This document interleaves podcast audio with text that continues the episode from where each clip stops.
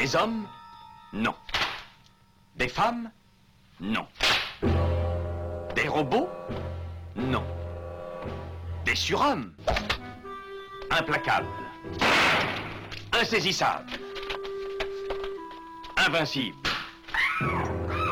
Insensibles. Aux ordres d'une super organisation criminelle.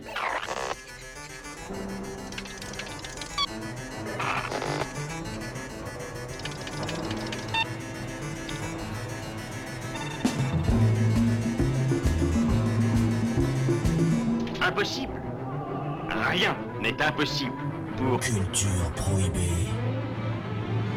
Bienvenue pour ce nouvel épisode de Culture Prohibée. Culture Prohibée, c'est l'émission hebdomadaire de la culture panette du Ciboulot animée par l'équipe des films de la Gorgone. Sur le site des films de la Gorgone, www.lesfilmsdelagorgone.fr, vous pouvez télécharger nos précédentes émissions déjà diffusées sur cette antenne. Culture Prohibée, c'est aussi un profil Facebook et un blog, culture-prohibée.blogspot.fr. Don't say that. What? That. What? That. The Z word. Don't say it. Why not? Because it's ridiculous. All right. Are there any out there, though? Can't see any. Maybe it's not as bad as all that. Oh, no, there they are.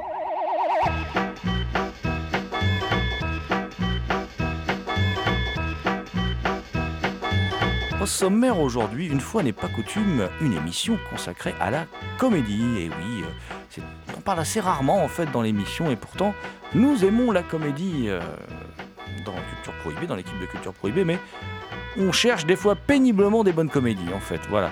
Euh, et là, bien écoutez, on a décidé de vous gâter puisque dans cette émission, vous pourrez écouter bah, une légende. hein, un acteur de- devenu très rapidement culte hein, euh, après euh, le premier opus de la Cornetto trilogie et de la Ice Cream trilogie. Je veux bien sûr parler de Shaun of the Dead et je vous parle de Simon Pegg, donc que vous pourrez écouter dans la première partie de l'émission. Et puis dans la deuxième partie de, l'émission, euh, on va vous, causer d'une série qui débarque le 24 janvier sur OCS, hein, Orange Ciné Série. hein. Une excellente série humoristique française. Et oui, et oui, c'est possible. Cette série s'appelle Mike. C'est une série avec Max Boublil.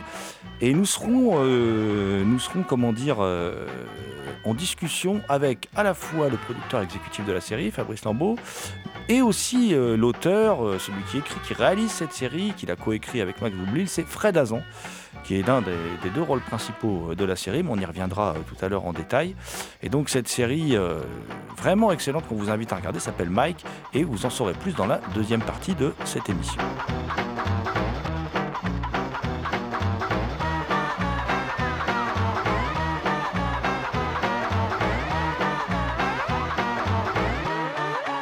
Nous allons maintenant écouter un maître vraiment de la, euh, de la comédie de ces dernières années, hein. Euh, quelqu'un qui s'est imposé après, euh, après une série déjantée, mais surtout une trilogie culte hein, qui, qui s'appelle la Cornetto ou la Ice Cream trilogie, hein, composée entre autres de Shaun of the Dead, Hot Fuzz et Le Dernier Pub avant la, fin du monde. D'ailleurs, je fais une dédicace à mon ami Thomas qui n'est pas là aujourd'hui, mais qui est très très fan de, ce film, voilà. Et donc c'est un, je lui fais un, je lui fais un petit coucou. Et on va justement écouter euh, Simon Pegg, hein, que nous avions rencontré lors de la, euh, alors que le, troisième opus de la Cornetto trilogie allait sortir, hein, donc euh, alors que le dernier pub avant la fin du monde allait ouvrir ses portes. Nous avions rencontré Simon Pegg et tout de suite Simon Pegg au micro de Culture Prohibée. And my mother was uh, very involved in amateur drama in sort of community theatre, and uh, I, so I spent a lot of time as a child around um, the theatre and became interested in um, in acting, and and then also as a child, at seven years old, Star Wars came along, and you know my interest in cinema um, blossomed, and. Um, yeah, and I, and I found myself as an adult um, participating in a lot of the things that I watched from afar as a child. So, yeah, it's a combination of my own love of cinema and my mother's kind of um, artistic bent.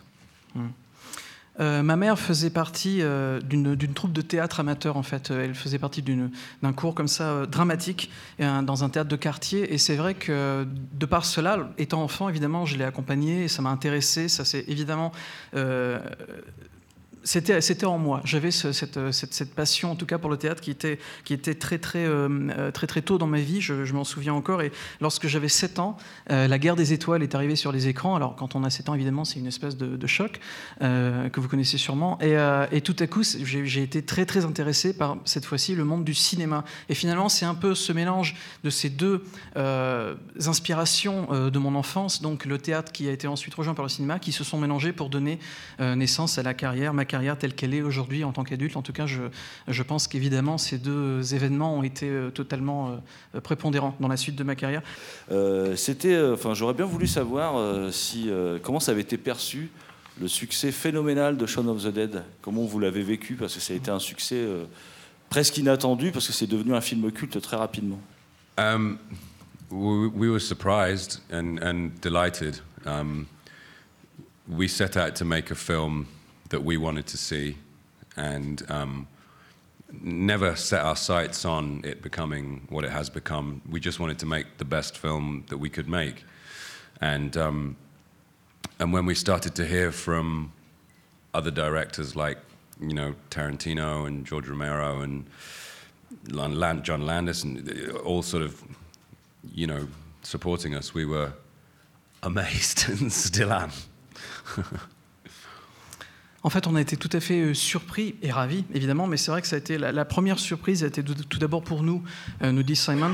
Euh, en fait, au départ, on a vraiment voulu faire un film qu'on avait nous envie de voir. C'était la, la- première chose qu'on avait envie, c'était juste de faire un film pour nous, un film qui nous fait plaisir de la meilleure manière possible, mais pour, nous faire plaisir avant tout.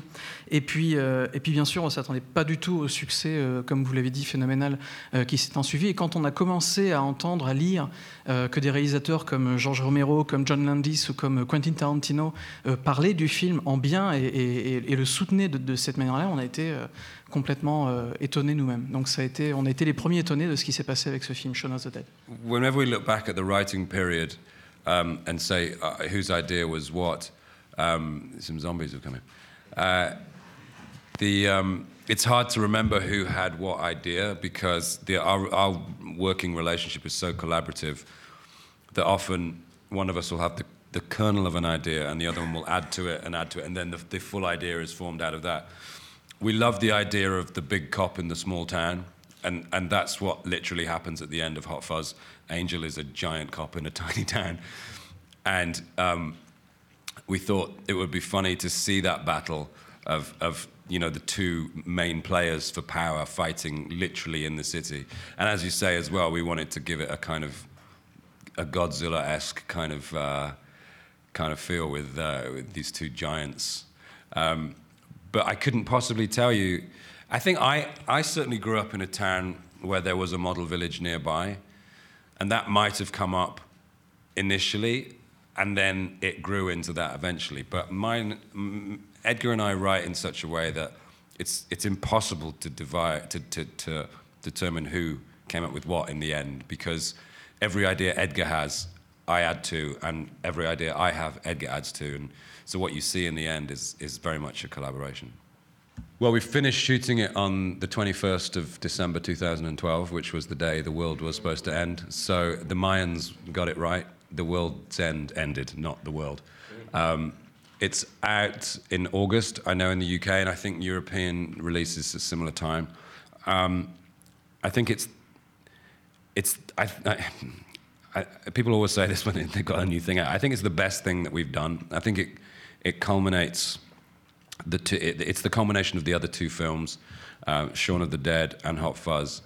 T- like, it's like Shaun of the Dead times Hot Fuzz equals The World's End, and it, it wraps up a lot of the ideas that we've been toying with over the years. And um, it's very dark, but it's very silly, and um, I can't wait for you to see it. Alors première question euh, portée sur, euh, sur Hot Fuzz la- vers la fin du film. Il y a donc cette, cette bataille titanesque entre les deux géants entre guillemets, euh, donc euh, qui rappelle effectivement énormément les batailles de Godzilla euh, lorsqu'ils sont en train de se battre dans une ville miniature. Et la question c'était d'où venait cette, euh, cette inspiration donc euh, de, de Godzilla, etc. Et Simon nous dit que lorsqu'on se replonge dans, cette période donc d'écriture d'un film, de préparation d'un film, et qu'on essaye de se rappeler qui a eu l'idée, de quoi, etc., euh, c'est très difficile, surtout dans la collaboration qu'il a avec Edgar, parce que c'est une collaboration qui est vraiment très, très... Ils collaborent vraiment à, fond tous les deux. Et de cette manière-là, parfois, il y a quelqu'un qui a le, début, le noyau d'une idée, et puis la deuxième personne, hop, rapporte des éléments, etc. etc. Et finalement, c'est vraiment un travail qui est tellement... Une, une, telle collaboration qu'il est impossible de, de, vraiment séparer les idées de l'un ou de l'autre. Donc c'est vraiment une idée, une idée qui est venue des deux. Mais c'est vrai que Simon nous dit qu'il a tout de suite beaucoup aimé l'idée du flic géant, comme ça, qui se, qui se balade, donc Angel et donc ce flic géant qui se balade dans la ville miniature, effectivement dans le même style que, Godzilla. Et il pensait que ce, serait, que ce serait drôle tout simplement de les voir se battre comme ça dans cette, dans cette ville. Et, euh, mais encore une fois, voilà, c'est très difficile pour lui euh, de se rappeler exactement qui a eu l'idée. C'est voilà, à 50-50, l'idée venait euh, des deux. Et en ce qui concerne le prochain film, donc La fin du monde, enfin je ne sais pas si ce sera le titre français, mais en tout cas c'est le titre anglais, euh, le film, le tournage s'est arrêté le 21 décembre dernier, qui donc, vous le savez, était le jour de la fin du monde, enfin en tout cas ce qui était prévu. Donc le monde ne s'est pas arrêté, mais le tournage s'est arrêté. Et le film sortira en août prochain sur les écrans britanniques. Alors après, en ce qui concerne la distribution dans les autres pays, euh, Simon n'a pas le, détail tout de suite en tête, mais ce sera euh, aux alentours d'août. Et, et, il nous dit que c'est sans doute un peu, un peu une phrase qu'on entend un peu souvent, mais en tout cas, il nous dit que en ce qui le concerne, c'est le meilleur film qu'ils aient réalisé jusqu'à maintenant. C'est le meilleur film, c'est euh, vraiment la, somme des films qu'ils ont fait auparavant. Et quelque part, c'est vraiment ça. C'est Shaun of the Dead plus Hot Fuzz égale euh, World's End. Euh, et, voilà. Et donc, il espère que vous allez apprécier ce film qui sortira donc dans quelques mois sur les écrans français à n'en point douter.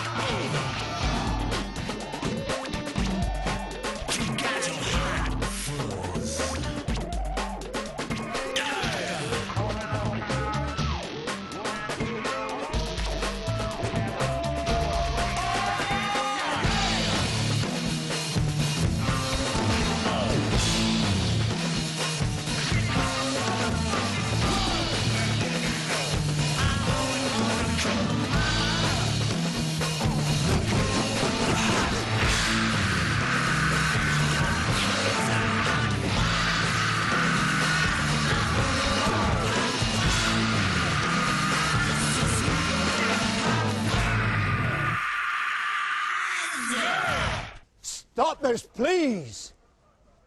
Let us stop this mindless violence! It was a different experience. I mean, we, we came to it in the same way that we always come to it, uh, with a complete script, you know.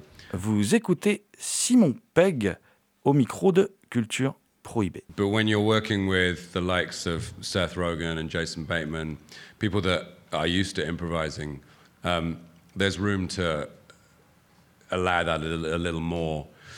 Um, also, the script it was it was it was the most expensive film we've made. The special effects alone cost like a lot of money, and um, w- there was pressure from us from the studio to make it a certain kind of film.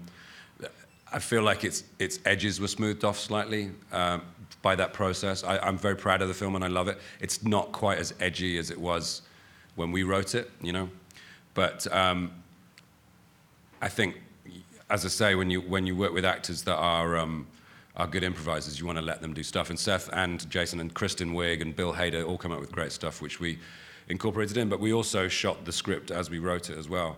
Um, also, we wanted Paul himself to be a very naturalistic character. We wanted him to feel like he was there, and we had to figure out a way to do that because Seth wasn't there on the day.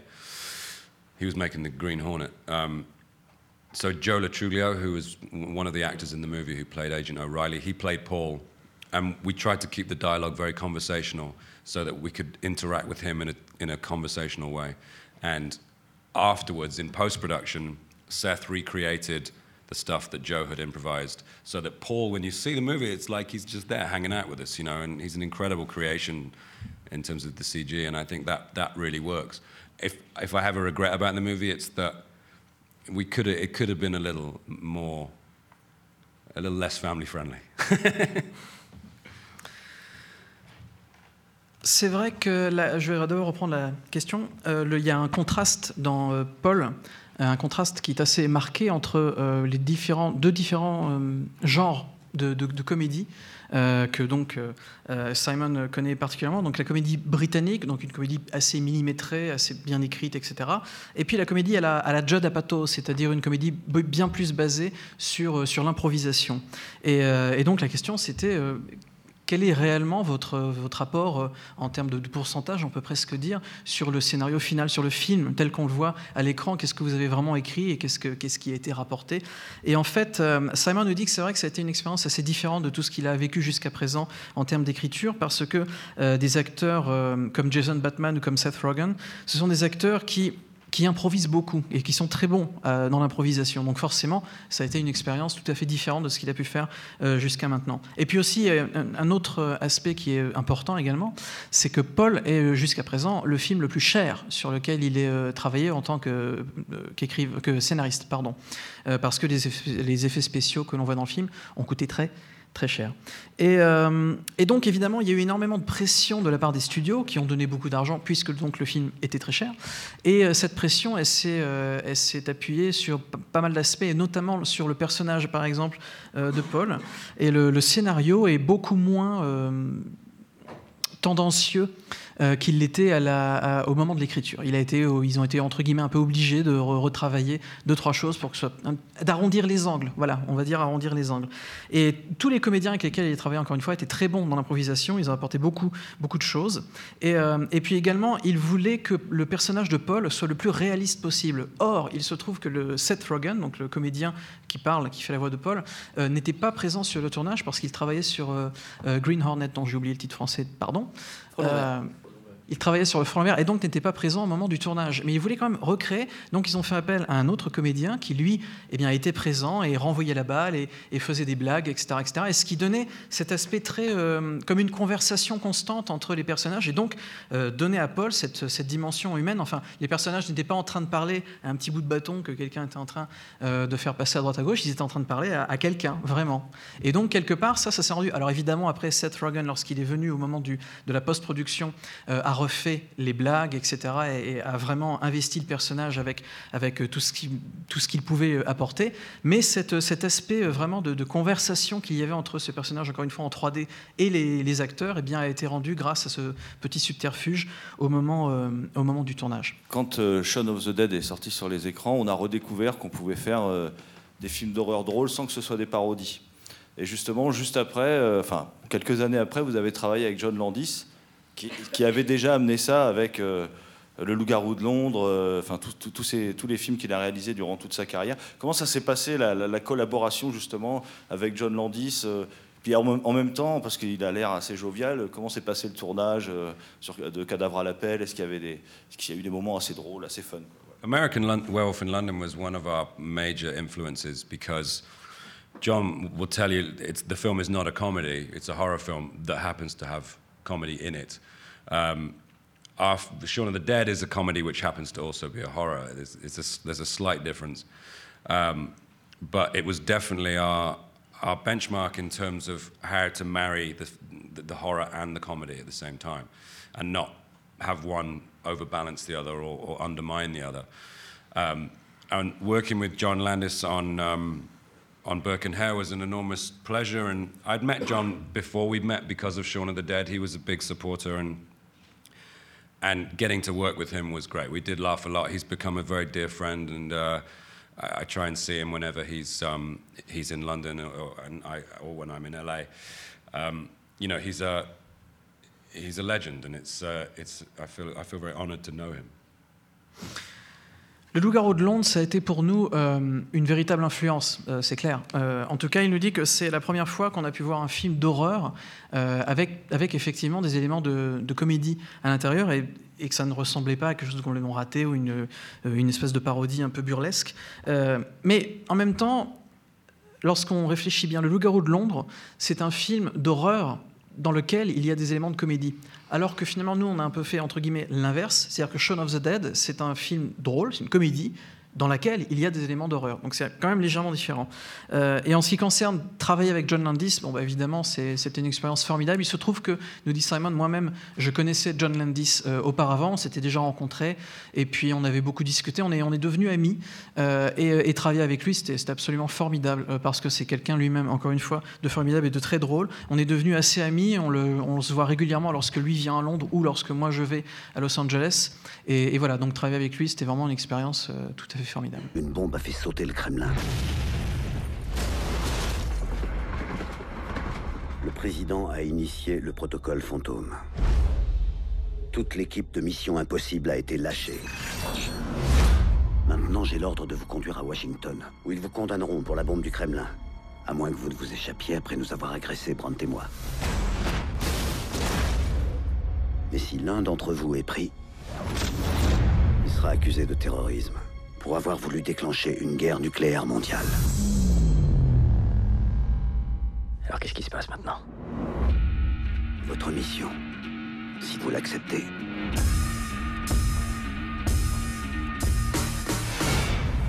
Alors C'est quoi le plan?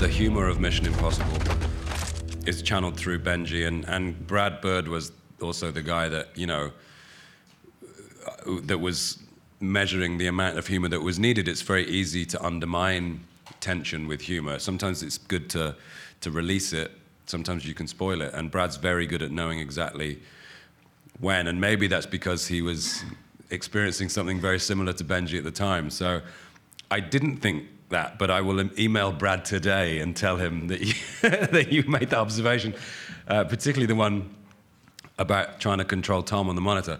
Although I have to say, um, Tom Cruise is not a difficult person to work with. You know, he's an extremely uh, diligent and um, dedicated man, and I, you know he he trusts his director, and he certainly did with Brad at least. So I don't think Brad had as much trouble controlling Tom as I did controlling Ethan. En ce qui concerne l'humour du personnage de Benji, qui est évidemment très présent dans la, série Mission Impossible et qui change par rapport, qui détonne par rapport aux, épisodes précédents, euh, c'est vrai que la tension qui est, permanente dans ce genre de film, et particulièrement dans Mission Impossible 3 et 4, cette tension, est, euh, à chaque fois, on arrive à la, dédramatiser, à la, pardon, à la distancier avec l'humour. Et donc l'humour de Benji aide à rétablir une espèce d'équilibre euh, dans, le, contexte dramatique du film.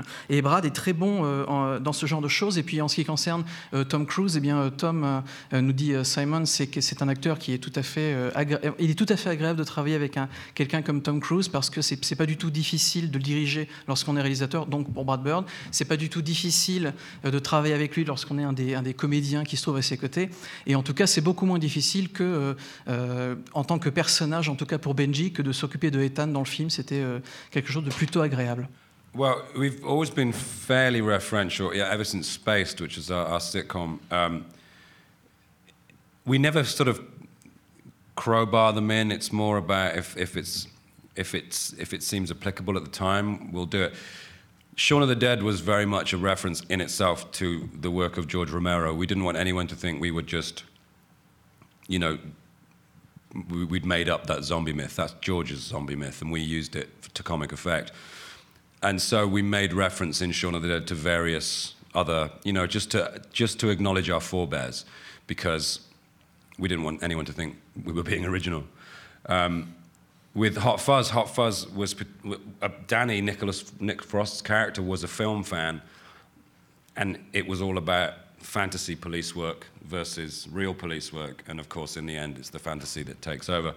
So it required those kind of references, and so the film is peppered with references to, you know, Point Break and Bad Boys 2 specifically, and other stuff as well.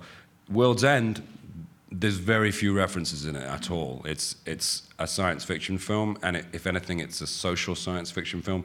But it's not like Paul, where we just filled it with, you know, because with those films we were very much um, taking on ideas that had happened before and moved them forward. With World with World's End, the story is it's it's, it's slightly more uh, an original idea, I think.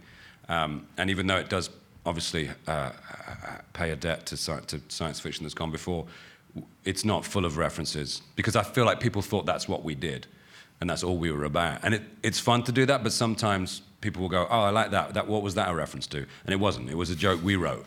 you know, and a lot of the time, we felt like we weren't getting the credit for our own jokes, so we stopped it.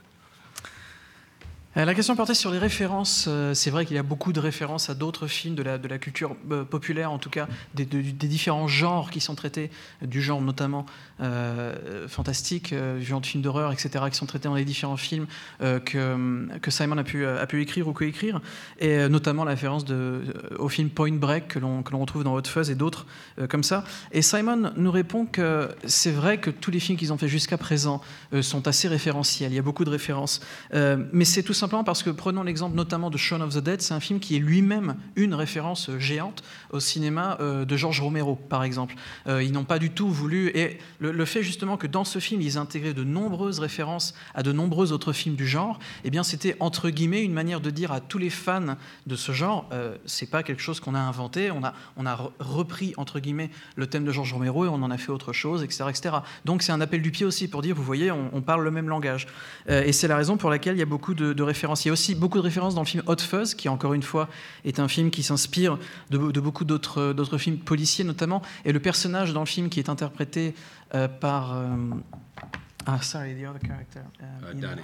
Yeah. Danny. Euh, c'est un, un, personnage qui lui-même fout euh, des films euh, donc policiers, et donc il y a comme ça cette espèce d'ambivalence dans le film qui est faite entre euh, cette espèce de, de, de, fantasme des films de policiers super virils, etc., et puis la réalité qui est beaucoup moins sexy. Et c'est ce qui marche beaucoup. C'est également la raison pour laquelle il y a beaucoup de références à des films comme, on l'a dit tout à l'heure, Point Break, comme également Bad Boys 2.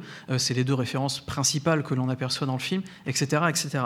Mais en ce qui concerne euh, le film euh, euh, World's End, et pas du tout comme le film Paul, par exemple, qui encore une fois s'inspirait de beaucoup d'autres choses, en ce qui concerne le film World's End, là, c'est un film qui est vraiment qui n'est pas du tout dans le même esprit. C'est pas un film qui s'inspire, etc. Non, pas du tout. Et donc, au contraire, il y, a très très peu de références.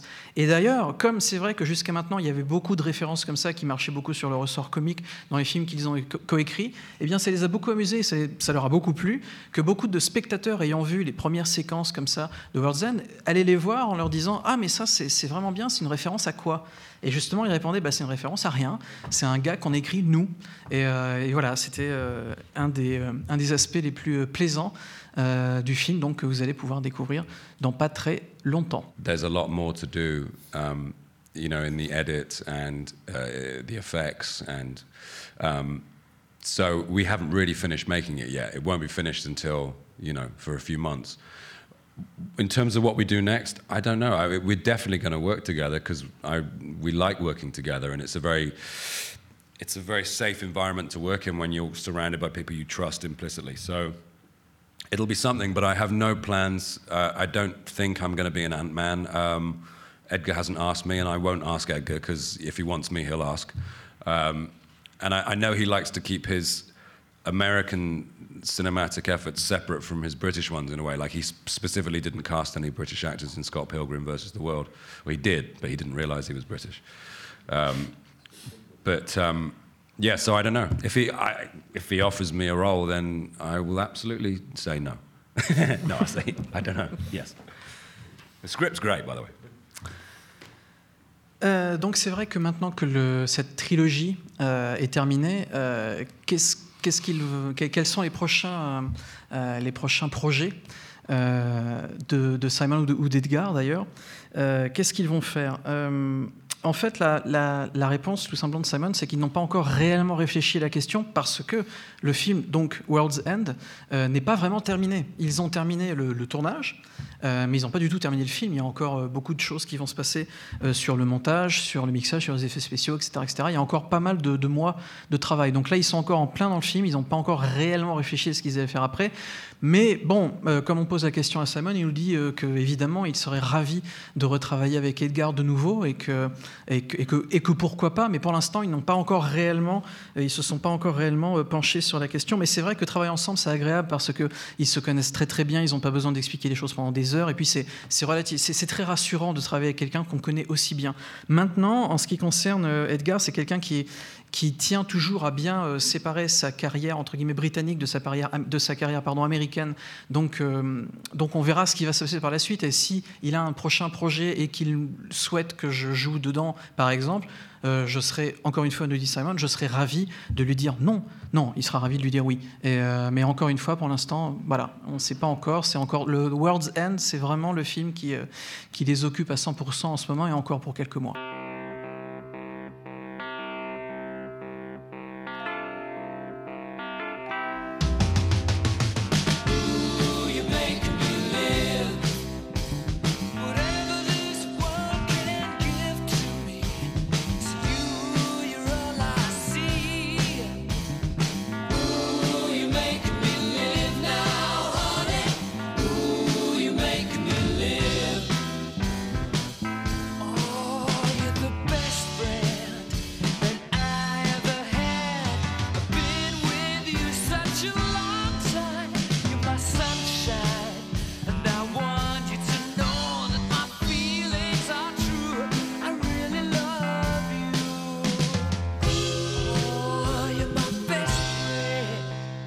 Continuons dans l'humour, la déconnade, la comédie. Eh oui, continuons les amis.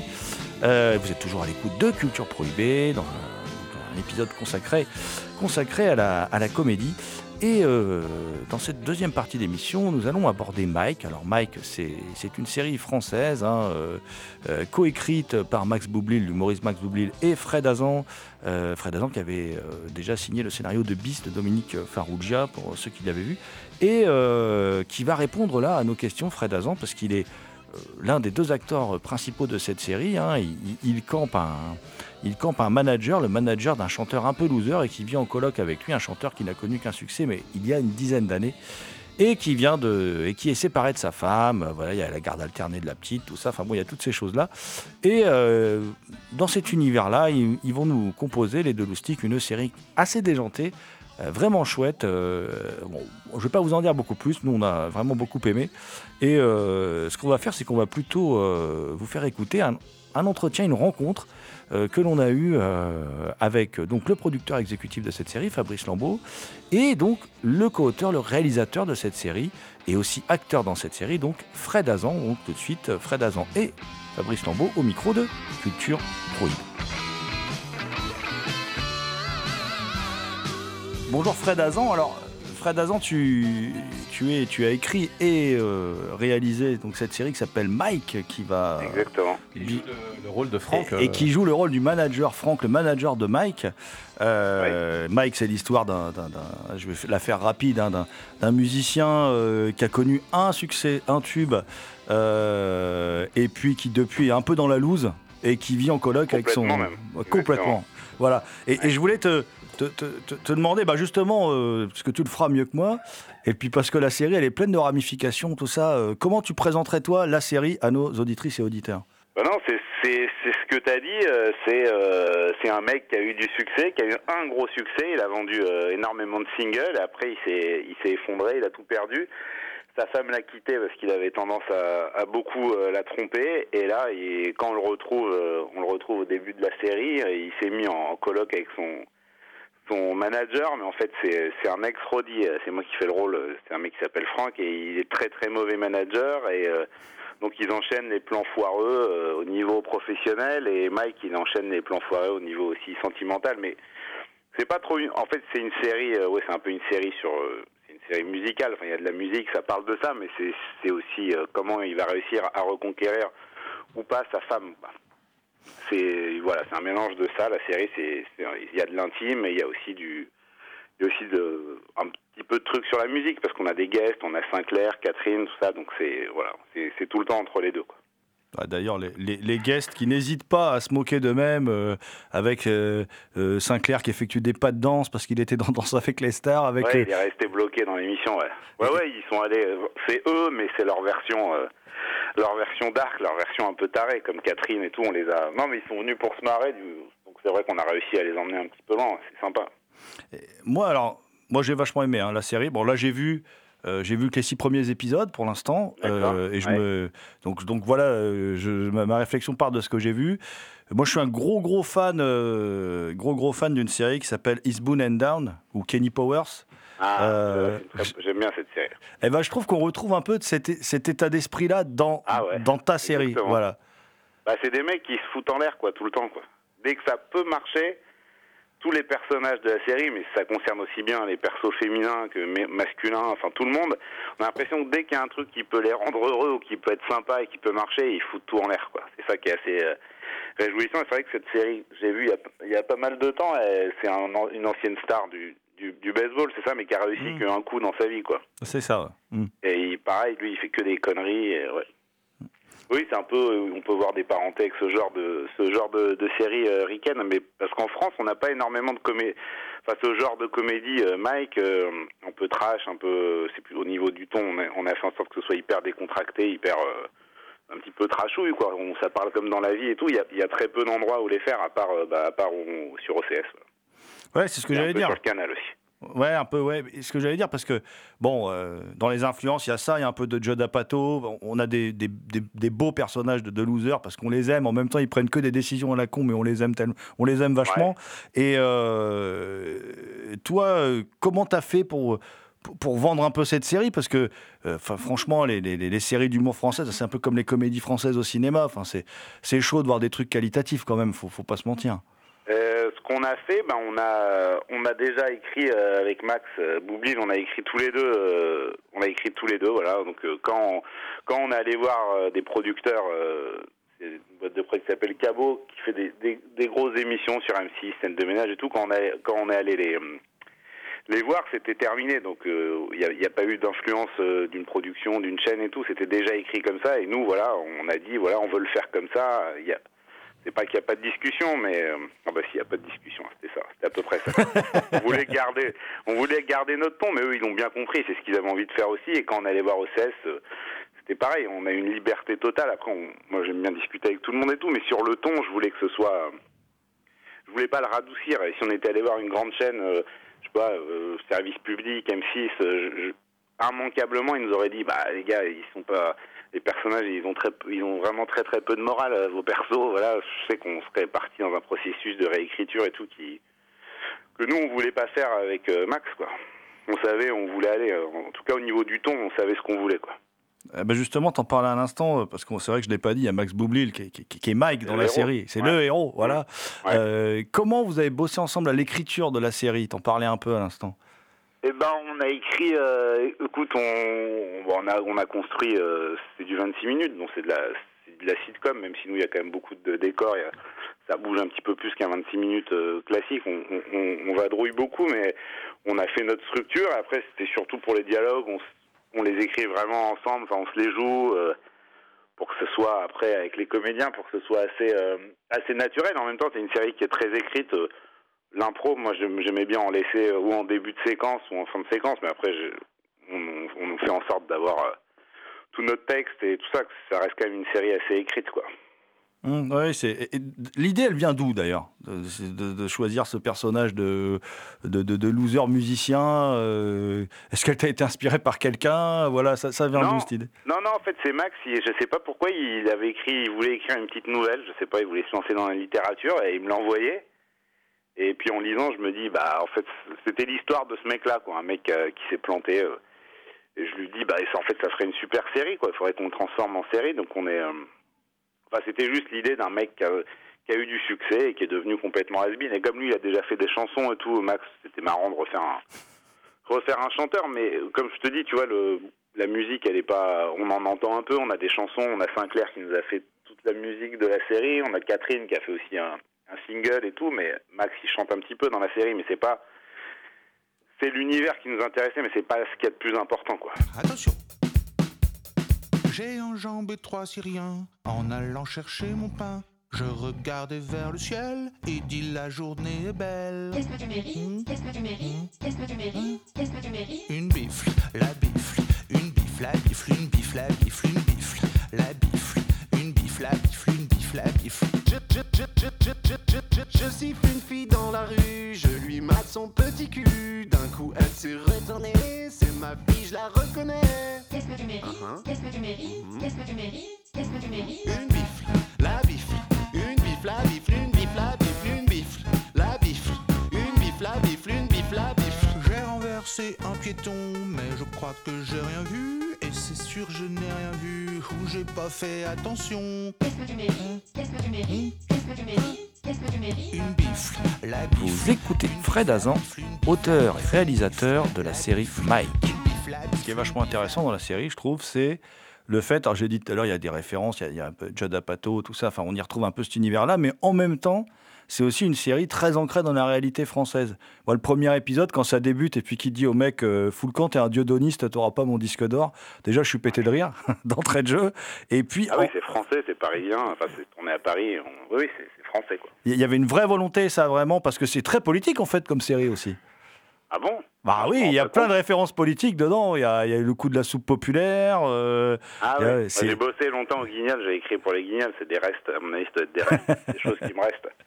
Bah oui, non, mais après, il y a un mariage, euh, mariage gay, euh, enfin ouais, on essaie de parler un peu de... Enfin, après, c'est c'est très, c'est pas du tout moralisateur et tout, hein, comme série, tu vois, c'est très décontracté à ce niveau-là, mais en tout cas, on parle de tout et c'est des persos qui sont... Bah, ils sont très ouverts, hein, tous, tous les persos de la série, donc euh, ça nous permet d'aller dans plein d'univers différents. il y a un paquet de persos qui sont. et ouais, il y a un paquet de persos qui sont bisexuels aussi dans cette série, dont toi Ouais, ouais, d'ailleurs. ouais. ouais, dont moi, exactement. Et ça, c'est pareil. C'est une vision assez originale. Bah ouais, ouais, ouais, bah ça, ça nous faisait marrer, je, te- je te dis, c'est pour ça qu'on on pouvait la faire qu'à un seul endroit, c'est que les mecs ils vont un peu partout, et ouais, ouais, il y a des bisexuels, il y a des hétéros, il y a des homos, il y a tout, enfin il y a comme dans la vie en général, quoi. Bah oui, oui, exactement. Il y a. Et il y a un peu de scène euh, tout nu, tout ça, et, c'est- aussi ça euh, qui fait que ça nous fermait certaines chaînes et tout, c'est que Max il commence la série, il est complètement à poil, euh, ouais, il y a des petits trucs comme ça, quoi. Bah, ce plan est mortel. Le plan qui débute la série avec le- la caméra qui, qui recule. Enfin voilà, c'est c'est Ouais. quand même tout de suite ça pose les enjeux de la série quoi. Ouais, non, on l'avait écrit dès le début, et après, plus ça avançait, plus Max disait non, mais je vais vraiment me foutre à poil et tout. Je dis, ah ouais, tu vas vraiment, il n'y aura pas eu de discussion, et donc il s'est baladé à poil dans les rues du 14e arrondissement, en dans la rue et tout, c'est plutôt marrant. Et, et puis, il y y y a un truc aussi, moi, que, que j'aime beaucoup dans la série, alors qui devient du coup une sorte de. On, on- on se dit qui va être le prochain invité euh, du, du de l'épisode suivant. Il y, a- y y beaucoup de, de guests, comme on dit. Il y a Julien Boisselier en, en patron qui est excellent. Moi, j'adore parce que Boisselier, Ouais. on l'utilise trop peu au cinéma. Et il y a Ah, Rich- Richard Berry est génial aussi, en hypnotiseur Incroyable. régressif viré du Conseil de l'Ordre. Comment ça s'est passé de travailler avec tous ces gens-là? Parce que si je ne m'abuse, c'est c'est- parmi tes premières mises en scène aussi. euh. Ouais, ouais, c'est ma première réal. euh, bah, comment ça s'est passé euh, Ils m'ont fait confiance, ça s'est plutôt bien passé. euh. Après, c'est un rythme très soutenu, euh, euh, ce genre de tournage. Donc, euh, l'avantage, c'est que t'as pas trop le temps de réfléchir, donc c'est obligé de bien se passer. Quoi. Faut que ça se passe bien, t'as pas le choix. Mais non, mais tout le monde a été cool et tout le monde est venu pour se marrer. euh, C'est des petits budgets, donc Richard Berry, il est venu, euh, il est venu vraiment pour se marrer avec Claire Nadeau. Ils sont, c'est les parents de, de Mike dans la série et ils sont, ouais, franchement, ils sont venus pour se marrer, pour faire les cons, pour dire des trucs. euh. Puis ils sont trash leurs persos aussi. hein. Ils sont c'est des parents très très bizarres quand même. Ils sont très très durs avec leur fils. euh, ils sont un petit peu amour libre et tout ça. Ils sont très bizarres. Ouais. Comme ton personnage dit à Mike à un moment, tu parais presque équilibré, en fait. Exactement. Et puis, non, ça nous a aidé de- qu'il ait des parents comme ça. Il fait tellement de saloperies dans la série que quand on voit les parents, on se dit, ouais, ok, certes, on a envie de le gifler de temps en temps, mais bon, il a au moins quelques circonstances atténuantes, quoi, tu vois. Et, et- et dans le casting, moi, je trouve qu'il y a une, une petite révélation. Elle aura peut-être des circonstances atténuantes en grandissant aussi. C'est Eliona Bordonaro qui fait la fille de Ah, Mike. exactement. elle, elle est mortelle. Elle est mortelle. Ah ouais, ouais, ouais. Ouais, c'était, euh, on, bah, on l'a trouvé plutôt rapidement. On a eu de la chance parce qu'elle, elle a vraiment, elle a des trucs vachement compliqués à jouer. Elle avait énormément de textes, elle a énormément d'humour, donc il y avait plein de vannes à sortir et euh, non, elle a beaucoup. Franchement, elle, est, ouais, elle a été incroyable. Elle est hyper concentrée, hyper pro. Elle avait tourné, donc, je crois, un, long déjà, enfin des petits trucs. Elle avait fait des trucs, mais euh, là, elle a un gros rôle. Hein. Elle a le deuxième ou troisième rôle de la série. On la voit beaucoup. euh. Non, c'était, elle est, ouais, je pense que c'est ça peut devenir une super actrice. Enfin ça l'est déjà et je- j'espère qu'elle aura un beau parcours. J'ai- envie de te demander aussi, parce qu'il est là en studio à côté de nous, savoir comment ça se travaille, de tra- de- comment on fait pour bosser avec un producteur exécutif comme Fabrice, que je connais maintenant depuis quelques temps quand même. Voilà. Bah ça, ça faut lui demander déjà comment ça se passe de bosser avec nous mais non c'était génial de bosser avec lui même. Alors, ce qui est marrant c'est que lui il vient d'un univers euh, du genre et tout ça qui moi c'est pas trop mon univers parce que moi je viens vraiment de la comédie et tout et ouais non en fait ça bah, ce qui est sympa avec les mecs euh, qui aiment les films de genre et tout ça, c'est qu'ils ont en général beaucoup de goût, parce que c'est des films qui sont souvent bien réalisés, où les mecs se prennent la tête. Et donc ça, c'est un truc déjà qui permettait de nous rejoindre, parce qu'on a fait en sorte que la série, en plus, euh, tu vois, j'ai quand même bien travaillé l'image et tout, que ce soit pas une image comédie. euh, souvent, les images de comédie française, ça peut être un peu... euh, ça peut piquer les yeux, quoi, tu vois. Hum. Mais euh, voilà, donc c'était cool à ce niveau-là de parler euh, avec Fabrice. Et surtout, ce qui était bien, c'est qu'il avait l'habitude des tournages euh, commando, quoi. Ouais, ça c'est clair. Et pour le coup, c'était un vrai tournage commando parce que ce que tu disais tout à l'heure, Jérôme, euh, c'est vrai qu'on a eu. C'était speed parce qu'on a eu 37 jours de tournage. Il y avait euh, 62 personnages. Il y avait 20, 25 décors différents. Et, euh, et quand tu tournes un long, une comédie euh, traditionnelle, comme tu disais, généralement tu tournes 3-4 minutes par jour. Et là, avec Fred, il y a des jours, il a fait. euh, il y a un jour, je crois, on a fait 13 minutes utiles. euh, Ouais. euh, Enfin, c'était, c'était du délire, quoi. Et lui, il jouait dedans, il réalisait. Bon, il, avait écrit évidemment, mais il, il- il jouait un des rôles principaux aussi. Enfin, c'était, euh, c'était assez délirant, mais, euh, mais Non, on ça s'est bien passé. beaucoup. ouais. Ouais, ouais, ça faisait des grosses journées, mais voilà. euh, et tout le monde se marrait, mais même euh, sur le plateau, enfin, on passait notre temps à rire aussi, donc il y avait une super ambiance et ça aide vachement euh, quand tu as des contraintes budgétaires. Et surtout, on avait vraiment l'impression de faire une série différente. Enfin, comme, comme Fred disait, moi je viens vraiment du cinéma de genre et tout ça. C'était la première fois que je faisais une comédie, et ce qui me plaisait dans Mike, c'est que c'était justement ce côté euh, trash, euh, politiquement incorrect et tout. Et ça, ça a été hyper bien tenu. Et, et là où j'étais mon, mon- agréablement surpris, je dirais, c'est qu'en plus, il y a vraiment beaucoup d'empathie pour les personnages, on s'attache vachement à eux. Et ça, ça se, sentait déjà au scénario, mais après, c'est vraiment le travail du réalisateur et des comédiens de voir que ça, prenne vie. Et là, c'est super réussi à ce niveau-là aussi. Quoi. Il fallait l'empathie, c'était la, règle numéro une parce qu'ils font tellement de saloperies tous, et ils font tellement de trucs très très étranges que si on les aime pas un peu, on peut vite décrocher quoi. Vu, vu leur comportement qui sont euh, assez euh, chelous en général, il fallait vraiment qu'on les aime. Et ça, je pense qu'on, ouais, on y est quand même parvenu et on- ils sont, ils sont, ils sont aimables les personnages. I'm so lost, eyes are turning over. I feel lost like a kid without mother. I've become this echo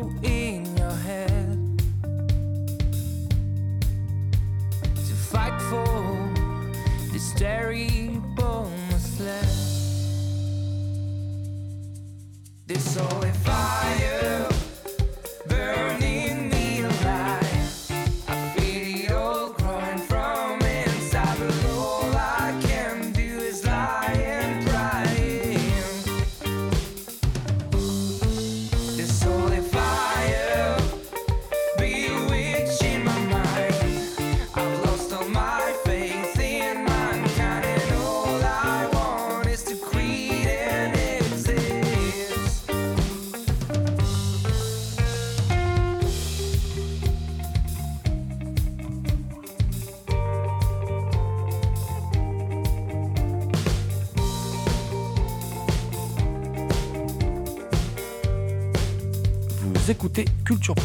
Spéciale comédie.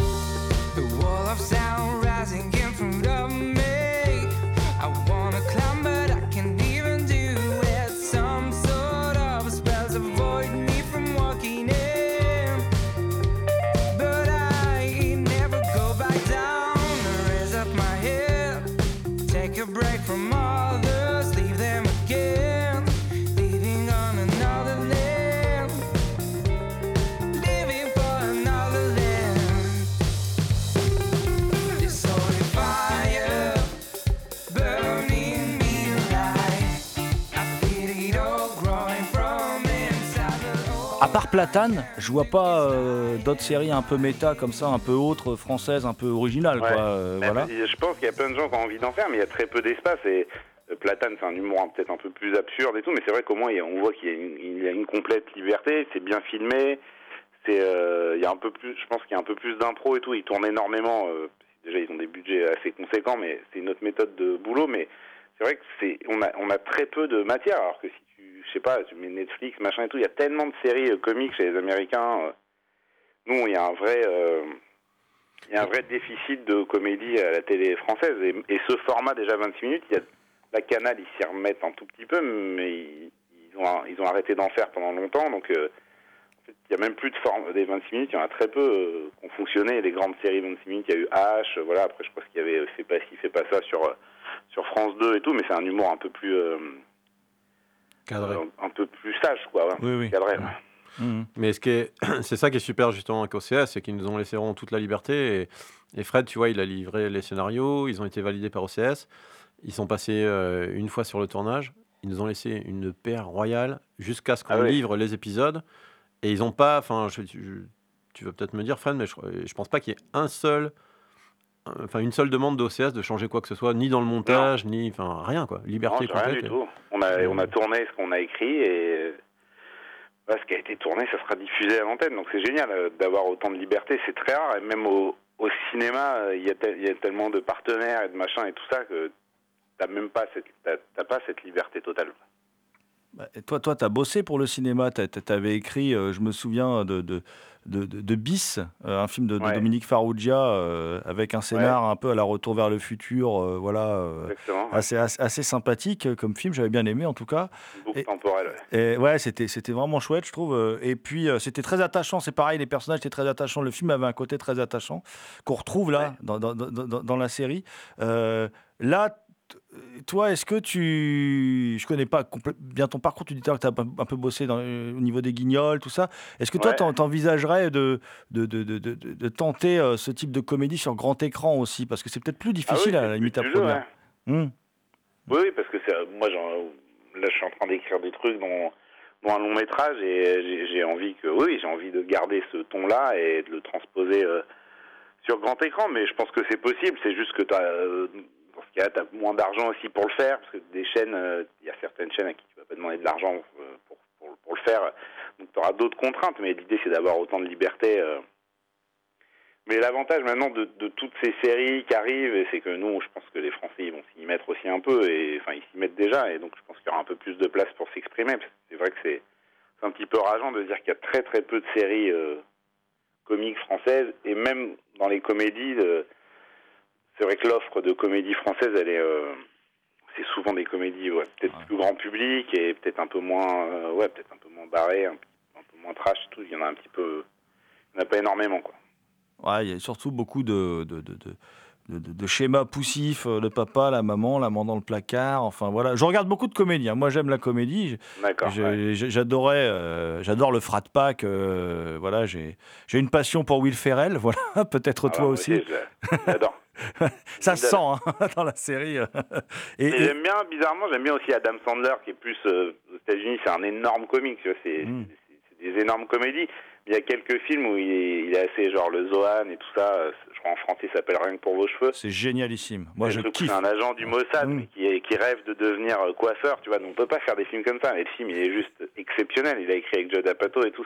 Moi, c'est le genre de film que j'adore. Et Will Ferrell, évidemment, c'est un, Les rois du patin. génie, mais Ouais, les rois du patin. euh, moi, mon préféré, c'est Step Brother avec euh, Oh, John C. Reilly. Ils sont, sais, ça devient. C'est des mecs qui vivent chez leurs parents tous les deux et leurs parents se marient et donc ça devient des, des demi-frères et c'est des, c'est des mecs de 40 ans mais ils sont complètement débiles quoi. Ah oui, le temps, c'est d'énormes comédiens tous les deux, John C. Reilly et machin, donc ça joue hyper bien. et- Mais chez nous, ça existe, enfin, ça existe pas quoi. Ah, c'est clair que chez nous, il n'y a pas de film où les mecs jouent de la batterie avec leurs testicules. Voilà, ça, Non, c'est rare. Ouais, C'est- vrai qu'on en a pas. Et ouais, Non, quel, mais voilà, ça existe pas. et quel regard justement toi tu portes un peu sur la comédie française, l'humour en France? Parce qu'en fin de compte, c'est ce qu'on produit le plus en France pour le cinéma, la comédie. Ah oui, oui, bah bien sûr, c'est ce qui, ce qui fait marcher le, le business. Moi, j'en regarde aussi un petit peu. euh, quel regard je porte euh, Après, c'est toujours compliqué de cracher un peu dans la soupe et tout, mais souvent, ça me ouais, ça peut ne pas me faire marrer, quoi. Moi, je me dis que ça manque d'un truc. euh, je trouve ça ou un peu sage, ou c'est vrai, comme tu dis, c'est- souvent c'est des schémas, euh, des films très familiaux, machin. euh. mais bon, comme souvent ces, ces films-là qui marchent, en fait, tu, qu'est-ce que tu veux faire? Tu peux pas aller voir des gars et leur gueuler dessus en disant mais arrêtez de faire des films comme ça. Ils vont dire bah ouais, mais ça marche.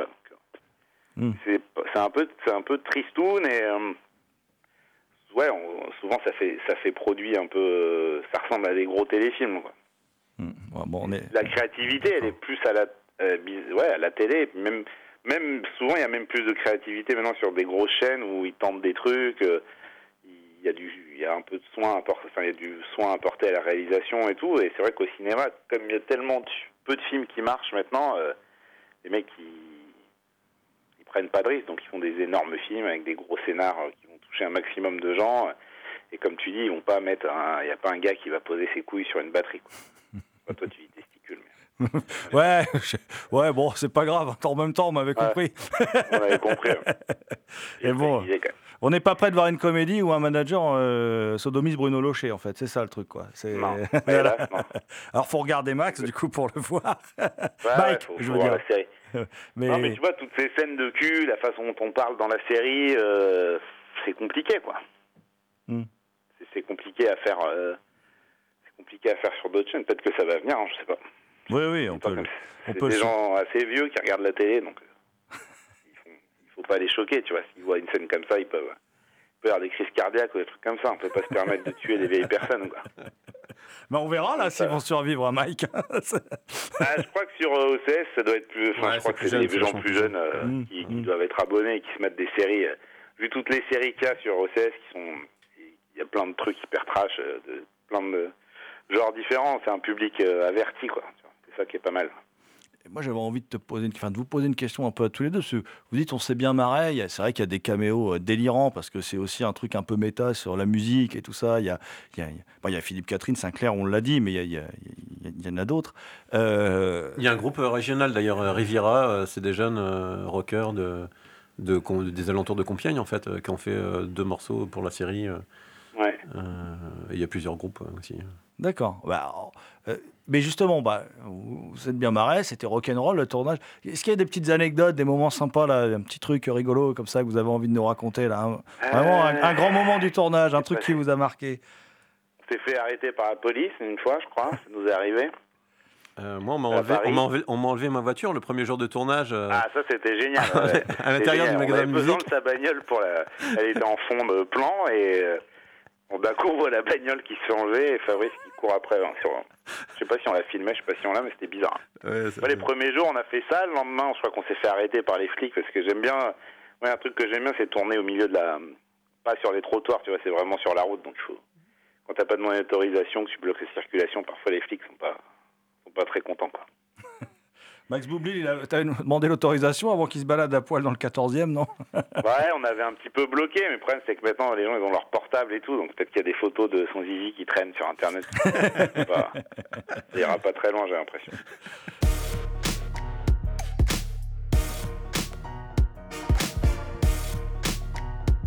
C'était Culture Prohibée, une émission réalisée en partenariat avec les films de la Gorgone, www.lesfilmsdelagorgone.fr. Toutes les réponses à vos questions sont sur le profil Facebook et le blog de l'émission culture-prohibée.blogspot.fr. Culture Prohibée était une émission préparée et animée par votre serviteur Jérôme Potier, dit la Gorgone, assisté pour la programmation musicale d'Alexis, dit Admiral Lee, avec à la technique The Last But Not Least. Je veux bien sûr parler de Léo Magnin. Salut les gens, à la prochaine.